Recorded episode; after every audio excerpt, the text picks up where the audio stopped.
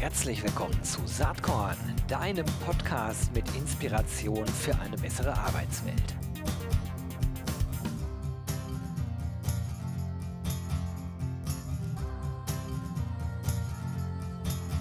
Hallo und herzlich willkommen zum Saatkorn Podcast. Ja, wenn man das Glück hat, so einen, so einen eigenen Podcast machen zu dürfen, das ist total schön, Leute. Kann ich eigentlich nur jedem und jeder empfehlen, weil man ab und an darüber in Kontakt kommt mit Menschen, mit denen man vor vielen, vielen Jahren mal zu tun hatte, die man vielleicht in seinem LinkedIn-Netzwerk hat und auf einmal merkt man, huch, die haben ein Buch geschrieben, dann schaut man, was für ein Buch ist denn das? Dann denkt man, boah, spannend ach, guck mal, die Nadja hat es geschrieben. Ach, dann wäre es doch eigentlich cool, im Podcast darüber zu sprechen. So ist das heutige Gespräch zustande gekommen. Das ist sehr schön, äh, weil wir früher äh, ab und zu mal beruflich miteinander zu tun hatten, aber inzwischen in ganz anderen Bereichen unterwegs sind. Die Autorin heißt Nadja Heraitani. Herzlich willkommen, Nadja. Hallo, lieber Gero. Ich freue mich total, dass du dabei bist. Und das Buch, das äh, heißt das finde ich ziemlich gut, mit Gefühl zum Führungserfolg. Es ist so, ein, so eine Schritt-für-Schritt-Anleitung, ein Ratgeber für eine gesunde und effektive Führung. Das hat mich total angesprochen und ich finde, das passt auch total zu dir, so wie ich dich äh, früher kennengelernt habe, im Bertelsmann-Universum, wo du ja nicht mehr bist. Ähm, mhm. Bist jetzt Head of HR Germany bei ITV, bist der Fernsehfilmbranche irgendwie treu geblieben und ja, wie, wie ist die Idee zu diesem Buch eigentlich entstanden?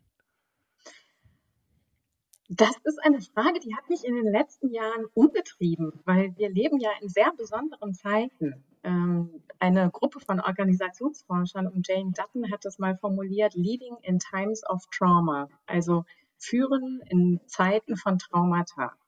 Und da kriegt wahrscheinlich jeder direkt eine Idee, ähm, worum es da geht, wenn ich das sage. Und du auch, Gero, weil ähm, das ist schon ganz schön beanspruchend, was da gerade passiert in, in unserer Welt. Ne? Also mal abgesehen von der digitalen Transformation, die ja unsere Welt schon sehr komplex und schnelllebig und herausfordernd gemacht hat, äh, da haben wir uns ja fast schon dran gewöhnt an den äh, fortwährenden Change, mit dem wir da jeden Tag umgehen im Leben und im Arbeitsleben eben auch im Besonderen. Aber dann kam noch eine Pandemie dazu und die hat dann äh, bei vielen dafür gesorgt, dass das dann nochmal besonders herausfordernd wurde. Und ähm, wir sehen diesen Trend der psychischen Erkrankungen, der kontinuierlich ansteigt in den Jahren. Ähm, und wir haben da Rekordhöhen erreicht. Ne? Also die Gallup-Studie, die zeigt das immer wieder, dass äh, dass die psychischen Erkrankungen einfach äh, immer weiter steigen. Und ähm, da habe ich die Frage einfach umgetrieben, äh, wie kann gesunde Entwicklung für Mensch und Organisation in Zeiten wie diesen gelingen? Weil das ist ja das, ähm, was wir alle wollen und wofür wir als Führungskräfte ja auch verantwortlich sind. Und ähm, wir haben in den letzten Jahren oder eigentlich seit ich Führungskraft bin und wir sind uns da vor vielen Jahren begegnet, Gero, wir haben eben vermieden, die Jahre nachzuzählen, wie lange das her ist. Aber Schon ein paar Jahre her. das behalten wir jetzt mal für uns. Ähm, ähm, ja, da haben wir gelernt, äh, Führungskräfte sollen inspirieren und sollen ergebnisorientiert führen. Und das ist ja auch alles richtig, solange wir nicht vergessen, dass Handlungsmotivationen eben äh, aus Gefühlen resultieren. Ne? Also je nachdem, wie jemand sich fühlt, ähm, handelt er eben auch oder sie. Und ähm, da habe ich gedacht, das ist doch mal was, ähm, was die äh, Managementwelt eigentlich immer so ein bisschen vernachlässigt hat und was ich mir genauer angucken möchte. Das glaube ich auch. Also die Managementwelt, auch die ganze Literaturwelt in diesem Kontext neigt ja dazu, oft immer nur aus reiner Logik und rein, ähm, ich sag mal so, Prinzipien zu argumentieren. Also ist auch naheliegend, weil das oft natürlich sehr BWL-lastige Literatur ist, wo naturgemäß äh, Gefühle gar nicht irgendwie als Asset so mit berücksichtigt werden. Ne? Das ist ein bisschen schräg, finde ich immer, weil äh, die Gefühlswelt ja uns Menschen bestimmt. Und zwar jeden Mensch. Es gibt keine Ausnahme. Ähm, insofern ähm, ist es echt sinnvoll, darüber nachzudenken. Wenn man sich so das Inhaltsverzeichnis deines Buches anschaut, dann stellt man erstmal fest, ähm, dass du in der Einleitung eigentlich ganz persönlich schreibst, ne, über deinen eigenen Weg. Hast du Lust dazu, ein bisschen was zu sagen? Na klar, das gehört doch dazu. Wo soll ich anfangen? Naja, äh, also du hast ja gerade schon gesagt, wie du auf die Idee zu dem äh, Buch gekommen bist, aber sozusagen dein eigener Weg zu einer neuen Art der Führung. Du bist ja nun auch schon lange Führungskraft und ähm, hast auf, dem, auf der Reise wahrscheinlich einiges an Erkenntnis gewonnen und dann irgendwann gesagt, so, das macht Sinn, das mal aufzuschreiben. Ähm, aber wie war genau, was waren so die, die einzelnen Milestones in deiner eigenen Entwicklung als Führungskraft? Jetzt nicht im Sinne von Lebenslauf, sondern im Sinne von äh, Mhm. gefühlsmäßiger Entwicklung. Ja, also ich bin schon immer ein Mensch gewesen, der gerne viel gearbeitet hat. Ähm, das braucht es auch, um Karriere zu machen in, in gewissem Maße. Und das habe ich aber auch immer gerne getan. Ich habe immer gerne viel gearbeitet. Und ähm, war dabei auch ein Mensch, oder bin das eigentlich auch immer noch, ähm, die ähm, Spaß an der Herausforderung hat und sich gerne anstrengt und sehr ergebnisorientiert auch unterwegs ist. Ne? Und das ist ja auch eine gute Voraussetzung, um dann am Ende auch erfolgreich zu sein mit dem, was man sich vornimmt. Ne? Ähm, ich habe genauso wie wahrscheinlich die meisten anderen Menschen irgendwann im Leben das erleben, aber auch mal ähm, erlebt, dass ich an meine Grenzen komme. Und ähm, zuletzt bin ich das vor ungefähr vier, fünf Jahren, äh, wo einfach sehr, sehr viel in meinem Leben gleichzeitig passiert ist. Und das beschreibe ich in meinem Buch, äh, in einem der ersten Kapitel. Ähm, das waren zunächst mal persönliche Ereignisse in meinem Privatleben, äh, eine Trennung, der Klassiker ne, vom Lebenspartner und von der Patchwork-Familie in meinem Fall. Ähm, was dann für mich auch bedeutete, dass ich aus dem gemeinsamen Zuhause ausgezogen bin ähm, und dann habe ich meinen Job gewechselt. Das war damals noch im äh, äh, Bertelsmann-Konzern, äh, da bei RTL und habe eine andere Herausforderung angenommen. Und ähm, dann bin ich krank geworden und habe eine relativ schwere Erkrankung bekommen, von der ich heute komplett genesen bin, Gott sei Dank. Aber das waren so ein paar Einschläge, wo jedes für sich genommen schon ausreichend gewesen wäre, um eine kleine Bremsspur im Leben hinzulegen. Und da kam das aber sehr kurz alles nacheinander. Und äh, insofern hat es mir äh, gefühlsmäßig tatsächlich einmal die Füße weggehauen und ich war ähm, von dem geradlinigen Weg als Führungskraft, den ich vorher sehr steil gegangen bin und sehr zielorientiert gegangen bin, plötzlich in der Situation, wo ich in einer möblierten Einzimmerwohnung mit Ikea-Möbeln auf dem Teppich auf dem Boden saß, äh, ein Sportverbot hatte nach einer großen OP und ohne Ablenkung, das heißt ohne Arbeit und ohne mich bewegen zu können, und ich war Zeit meines Lebens Leistungssportlerin, ähm, war ich komplett auf mich selbst zurückgeworfen und äh, hatte die große Chance, über mein Leben nachzudenken und was da gut gelaufen ist und wo ich heute bin und was ich mir wünsche für die Zukunft. Und, ähm, und da kam eben auch eine Menge Gefühle hoch. Und das waren eben nicht nur gute Gefühle. Und dann habe ich gedacht, alles klar, dann ist das jetzt dran. Und dann habe ich mich damit auseinandergesetzt und habe da so viel spannende Dinge gelernt. Und zwar habe ich das in der, in der Praxis getan ähm, und habe das aber auch wissenschaftlich getan und habe angefangen dazu zu forschen, äh, genau an der Schnittstelle zwischen Gefühlen und Führung. Und habe da so spannende Dinge entdeckt, dass ich dachte, Mensch, weil ich dann auch gemerkt habe, ich habe dann das äh, äh, praktiziert, was ich gelernt habe über meine Forschung und habe gedacht und habe gemerkt, wie gut mir das tut und wie mich das verändert und wie gut das auch meinem Umfeld tut, dass ich mich verändere. Also es ist ja immer was, was dann auch wechselseitig passiert. Und, äh, und dann habe ich gedacht, da müssen auch andere von profitieren. Das ist ein Wissen und, und ein Wert, äh, den müssen andere auch bekommen und erleben. Und deswegen habe ich dieses Buch geschrieben. Und das ist nicht das Einzige, was ich getan habe und tun werde. Aber da können wir vielleicht hinten raus noch ein bisschen reden zu. Ja, gerne. Ähm, lass uns noch mal kurz beim Buch bleiben. Ähm, dann haben wir einmal die inhaltliche Struktur quasi durch. Also äh, diese, dieses persönliche Erleben, da kommen wir bestimmt nachher noch mal drauf, weil mich das sehr interessiert und weil ich ähnliche Erfahrungen in meinem Leben gemacht habe Übrigens, wie auch die meisten Menschen in einem gewissen Alter natürlich solche Dinge erleben und, und sich dann vielleicht nochmal komplett in Frage stellen und anfangen, neu übers Leben oder über die Führung in dem Fall hier nachzudenken. Ähm, der zweite Teil nach dieser Einleitung ist ein Theorieteil. Ne? Das hast du gerade auch schon gesagt. Du hast angefangen, dich mit der Theorie auseinanderzusetzen. Und den stellst du hier dann auch entsprechend vorweg, um einmal zu erklären, das sind so die Grundpfeiler dieses Führungsverständnisses. Jetzt haben wir hier natürlich in dem Podcast keine Zeit, das komplett durchzusprechen. Aber vielleicht gibt es da ein, zwei Elemente, wo du sagst, die sind fundamental für, das, um was es geht. Naja, also ich rede einfach mal drauf los, was mir als erstes in den Sinn kommt, weil das wird schon das fundamental Wichtige sein. Wir haben manchmal als erwachsene Personen äh, ähm, verlernt, ähm, Gefühle überhaupt wahrzunehmen.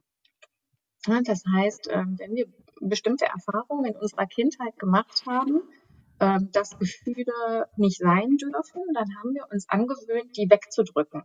Ne? Es gibt auch das Gegenteil. Es gibt auch die Menschen, die diese Gefühle ungefiltert ausleben. Da fallen uns auch sofort Beispiele aus der Arbeitswelt ein, äh, wo das immer wieder passiert. Ne? Ähm, aber viele, viele Menschen in Führungspositionen ähm, haben gelernt, Gefühle wegzudrücken und sehr sachlich äh, ähm, in ihren Rollen auch unterwegs zu sein. Und das ähm, Verflixte an diesen Gefühlen ist. Aber wenn man sie wegdrückt, dann sind sie halt nicht weg, sondern sie sind dann im Unterbewusstsein und wirken da weiter. Und dann passieren Dinge mit uns, nämlich, wie wir eingangs gesagt haben, treiben sie dann unsere Handlungsmotivation, ohne dass wir uns darüber bewusst sind. Und dann äh, ist es so, dass wir manchmal am Ende uns auf eine Art und Weise verhalten, wie wir es eigentlich gar nicht wollten. Ne? Weil die Führe, Gefühle im Unterbewusstsein dann Gewichte trainieren und dann sehr stark und sehr mächtig werden. Ne?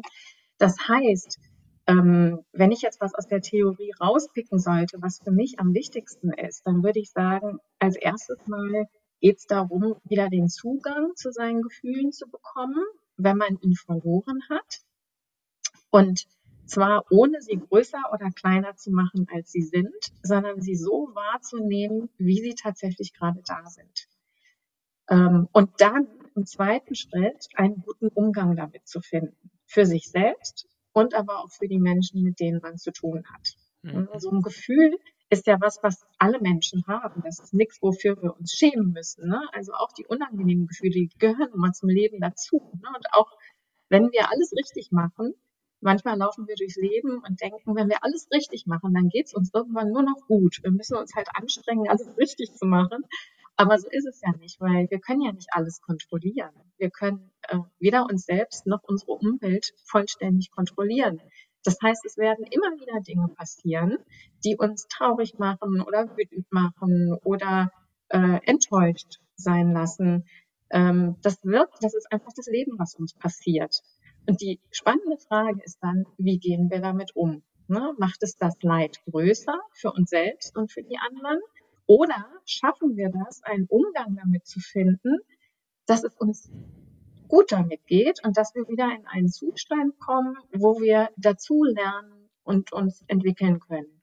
Und wenn wir im Überwältigungsmodus sind und in der Überforderung sind, dann ist das eben kein Zustand, in dem wir noch zusätzliche Sachen dazu mhm. lernen. Und das ist ja aber das, was wir wollen ne, im Arbeitsleben. Wir wollen ja wachsen und uns entwickeln. Das heißt, wir müssen wieder in einen guten Zustand kommen. Jetzt ist es natürlich so, ähm, du hast es gerade schon auch mit angedeutet, ich kann als Führungskraft, nach meinem Dafürhalten zumindest, ja auch nicht alle Gefühle direkt ausleben. Ne? Also du hast eben schon gesagt, es gibt Leute, die haben es komplett verlernt, es gibt Leute, die geben es ungefiltert weiter. Ich glaube, das Geheimnis liegt darin, sich äh, seiner Gefühle bewusst zu sein und dann auch zu überlegen, an welcher Stelle man sie eigentlich wie auslebt. Äh, so stelle ich mir das zumindest vor oder so mache ich, versuche ich es für selbst zu machen. Also dazu gehört ein gewisses Maß an Authentizität.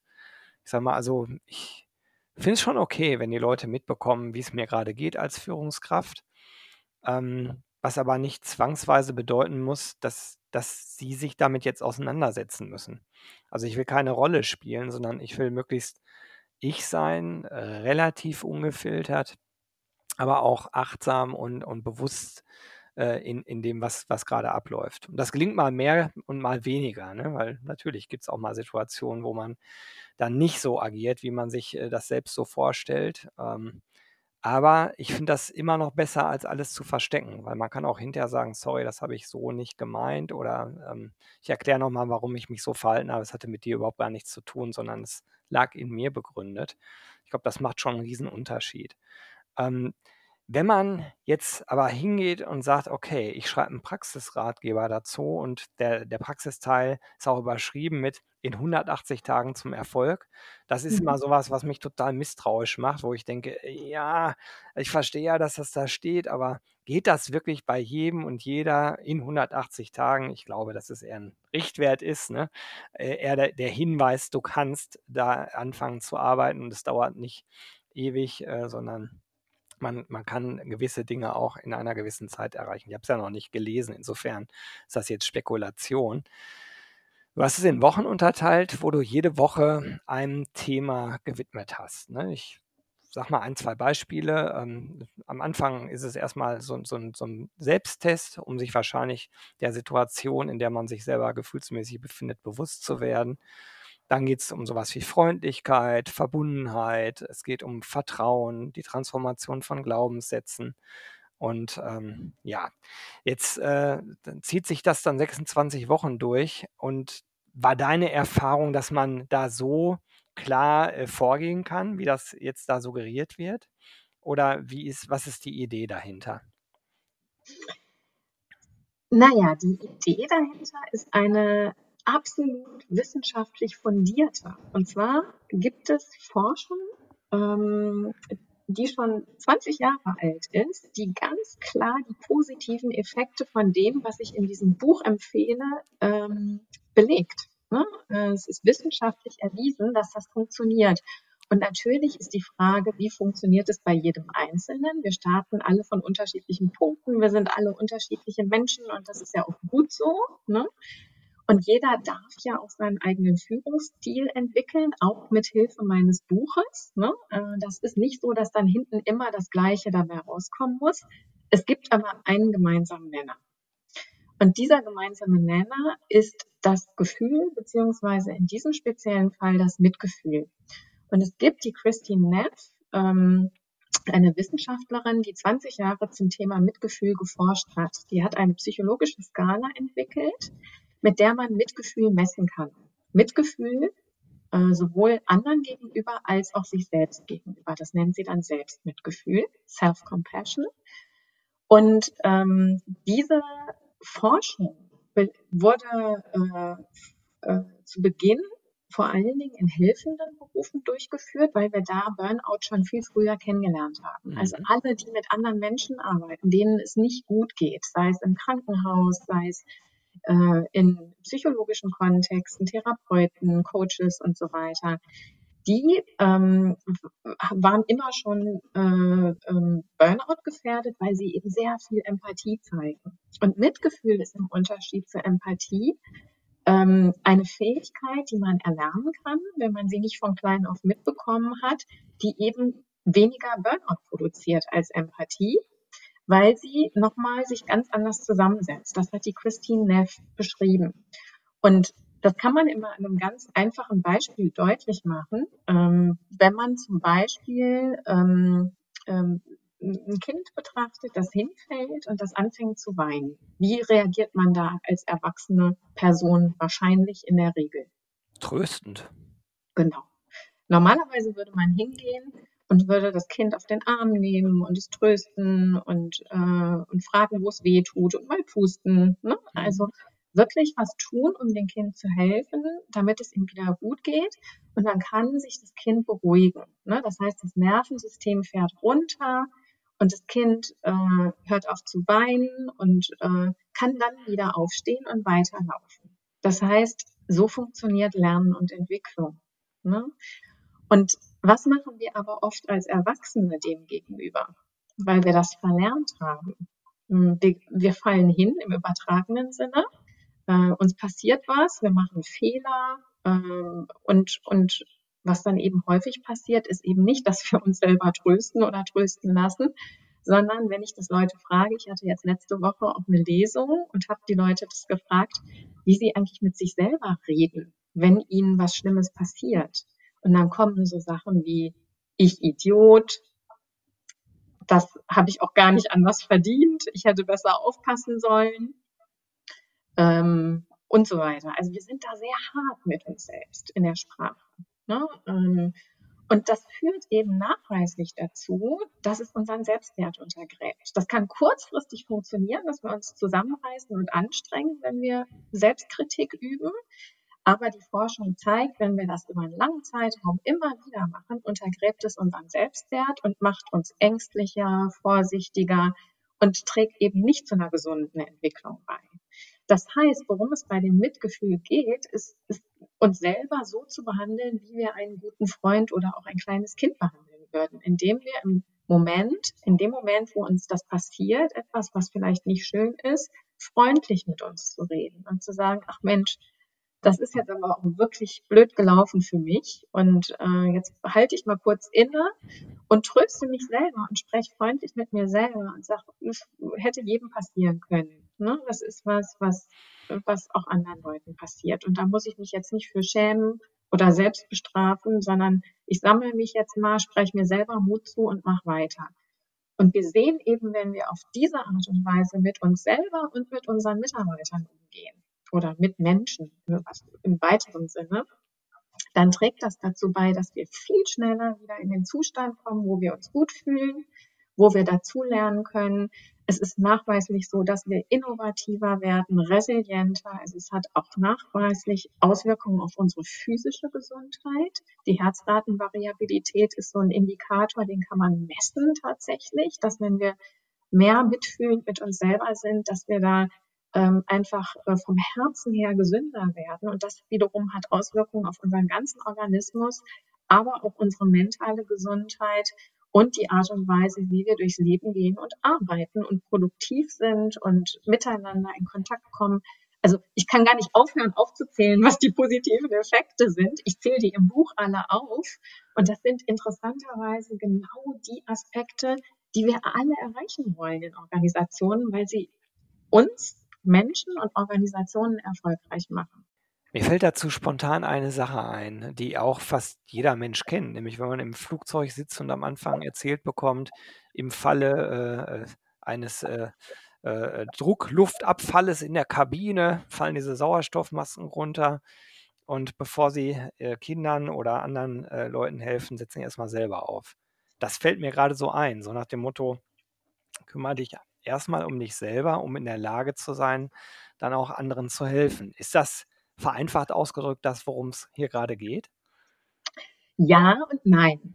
Ähm, für Menschen, die sehr empathisch sind, äh, geht es tatsächlich genau darum, was du gerade sagst. Erstmal Selbstfürsorge zu betreiben und zu lernen, sich selber zu, äh, in den Fokus zu setzen und zu priorisieren, um dann wieder in der Lage zu sein, auch anderen mhm. zu helfen und denen die weiterzuentwickeln.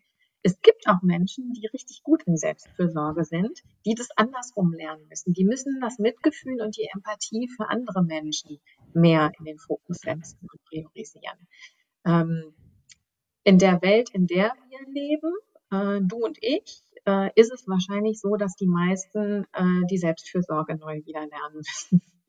Okay. Ja, ich finde das einen ganz spannenden Gedanken. Also, da da sind mir viele Sachen zu eingefallen.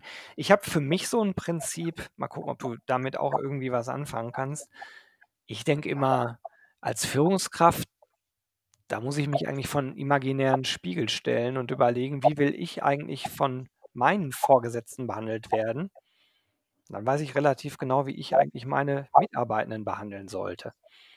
Ähm, das ist das ist für mich so eine innere Grundregel, wie ich versuche, in der Führung vorzugehen. Was Ja. denkst du dazu? Ja, das ist, äh, da es ja zwei Möglichkeiten. Entweder du möchtest genauso das genauso machen wie dein Vorgesetzter und Oder dein eben genauso nicht. oder genauso nicht, genau. Und dann ist aber die spannende Frage, wie geht genauso nicht? Mhm. Ne? Also ähm, ja, wenn, ich, wenn ich das Glück habe, eine gute Führungskraft zu haben, dann muss ich einfach nur versuchen, das zu kopieren. Und so einfach, wie ich das jetzt gerade formuliert habe, ist das wahrscheinlich gar nicht. Sonst müsste es dein Buch ja auch nicht geben. Ja, genau. Im Hinblick auf die Zeit, du hast ja eben so eine Andeutung gemacht, weil ich, ich glaube, ähm, allen, die jetzt zuhören, wird klar, man kann über dieses Thema sehr, sehr, sehr lange sprechen, äh, mit vielen spannenden Erkenntnissen. Wir konnten das jetzt gerade mal nur kurz anreißen. Aber ich vermute ja, da steckt noch mehr hinter als nur in Anführungsstrichen ein Buch. Also zumindest wenn ich dieses Buch geschrieben hätte, würde ich ja über sowas wie Lehrgänge nachdenken oder eine Plattform aufbauen oder, oder, oder. Du grinst jetzt so fröhlich vor dich Ja. hin. Erzähl doch mal.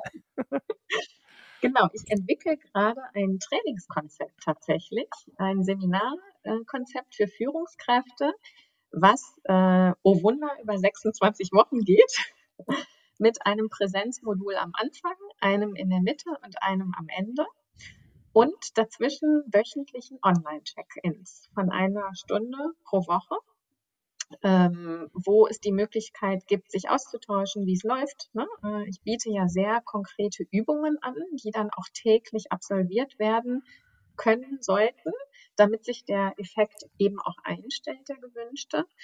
Ähm, und da gibt es in der Regel ganz viele Rückfragen zu, ne? ähm, weil das Methoden sind, die man vielleicht so noch nicht ausgeführt hat in der Vergangenheit. Und ähm, da ist die Begleitung, die kontinuierliche Begleitung und der Austausch wichtig ähm, damit es die Möglichkeit gibt, Fragen zu stellen, damit man aber auch mitkriegt, wie geht's den anderen damit und und dann feststellt, ach, es geht nicht nur mir alleine so. Ne? Ähm, das, dazu neigen wir oft, das zu denken und das ist auch eine Erleichterung, da mitzukriegen, ach Mensch, andere Führungskräfte haben ganz ähnliche Themen. Und wir sind manchmal so einsam in unseren Führungsrollen und vergessen dann, dass wir Führungskoalitionen bilden können und davon sehr profitieren können ne, auf ganz unterschiedlichste Art und Weise. Ähm, und diese Plattform soll dieses Seminarkonzept bieten und ähm, mit zwei Trainern. Ähm, und da werden wir Übungen aus diesem Buch machen. Da wird es aber auch noch mal ein paar andere Sachen geben, die aus dem Buch so nicht hervorgehen, die man nur in der Gruppe machen kann, äh, wo die, das Gruppensetting einfach auch richtig gut ist. Und ähm, dann freue ich mich, für möglichst viele Führungskräfte den nächsten Unterschied machen zu können. Das hört sich nach einem super Plan an. Ich kann mir vorstellen, dass viele jetzt ganz neugierig geworden sind. Und ich frage jetzt mal ganz dreist, können wir eventuell ein Buch verlosen? Klar. Super. Mit persönlicher Widmung gerne. Ah, perfekt. Also Leute, wenn ihr jetzt sagt, das Buch, äh, das äh, interessiert mich, äh, von Nadja Heraitani, Mitgefühl zum Führungserfolg, dann schreibt doch eine E-Mail an gewinne.saatkorn.com. Ähm, in dem Betreff bitte einfach mal Gefühl nehmen als Betreff und vergesst eure Postadresse nicht. Und ich werde dann jemanden auswählen und dir die Adresse zur Verfügung stellen, Nadja. Ganz, ganz herzlichen Dank. Letzte Frage von mir. Saatkorn hat ja den Claim Inspiration für eine bessere Arbeitswelt. Gibt es irgendwas, was dich in letzter Zeit inspiriert hat? Ja, total. Ich war im Sommer diesen Jahres, also 2023, äh, in Holland äh, und habe das Mindful Self-Compassion Teacher Training gemacht bei drei Lehrern, unter anderem Christopher Germer, der nämlich mit Christine Neff zusammen ähm, das Mindful Self-Compassion Training entwickelt hat. Und das ist eine der Methoden, die ich in meinem Buch auch verwende.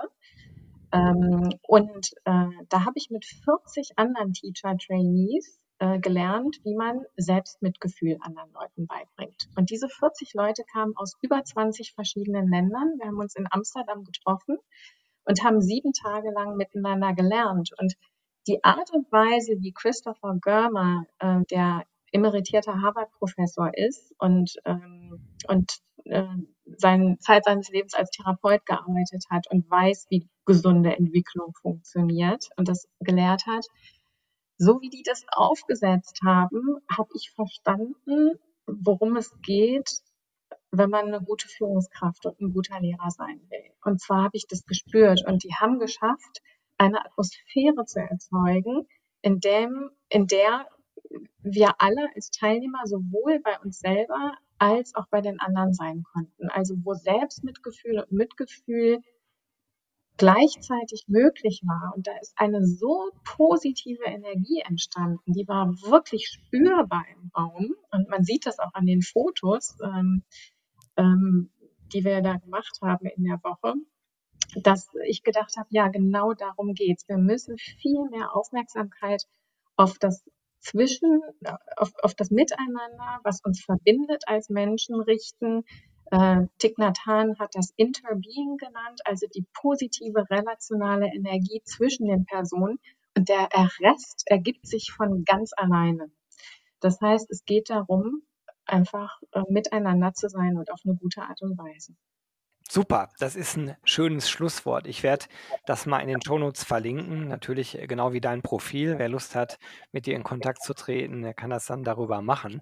Und ich danke dir ganz, ganz herzlich, dass du dir Zeit für Saatkorn genommen hast. Hat wahnsinnig viel Spaß gemacht, dir zuzuhören. Alles Mir auch, Gero. Vielen, vielen Dank. Gerne. Bis bald. Ciao. Ciao. Jo, das war diese Saatkorn-Podcast-Episode. Wenn du nichts mehr verpassen willst und dich überhaupt für die Saatkorn-Themen interessierst, dann abonnier doch einfach meinen niegelnagelneuen Newsletter. Und dann bekommst du jeden Sonntag frisch alle Artikel, alle Podcast-Folgen, außerdem noch meine wöchentliche Kolumne und die Verlosung der Woche in deine Inbox. Musst du natürlich nicht sonntags lesen, geht auch montags oder dienstags. Ich würde mich sehr freuen. Hier nochmal die URL saatkorn.com slash newsletter. Tja, dann bis bald. Ciao.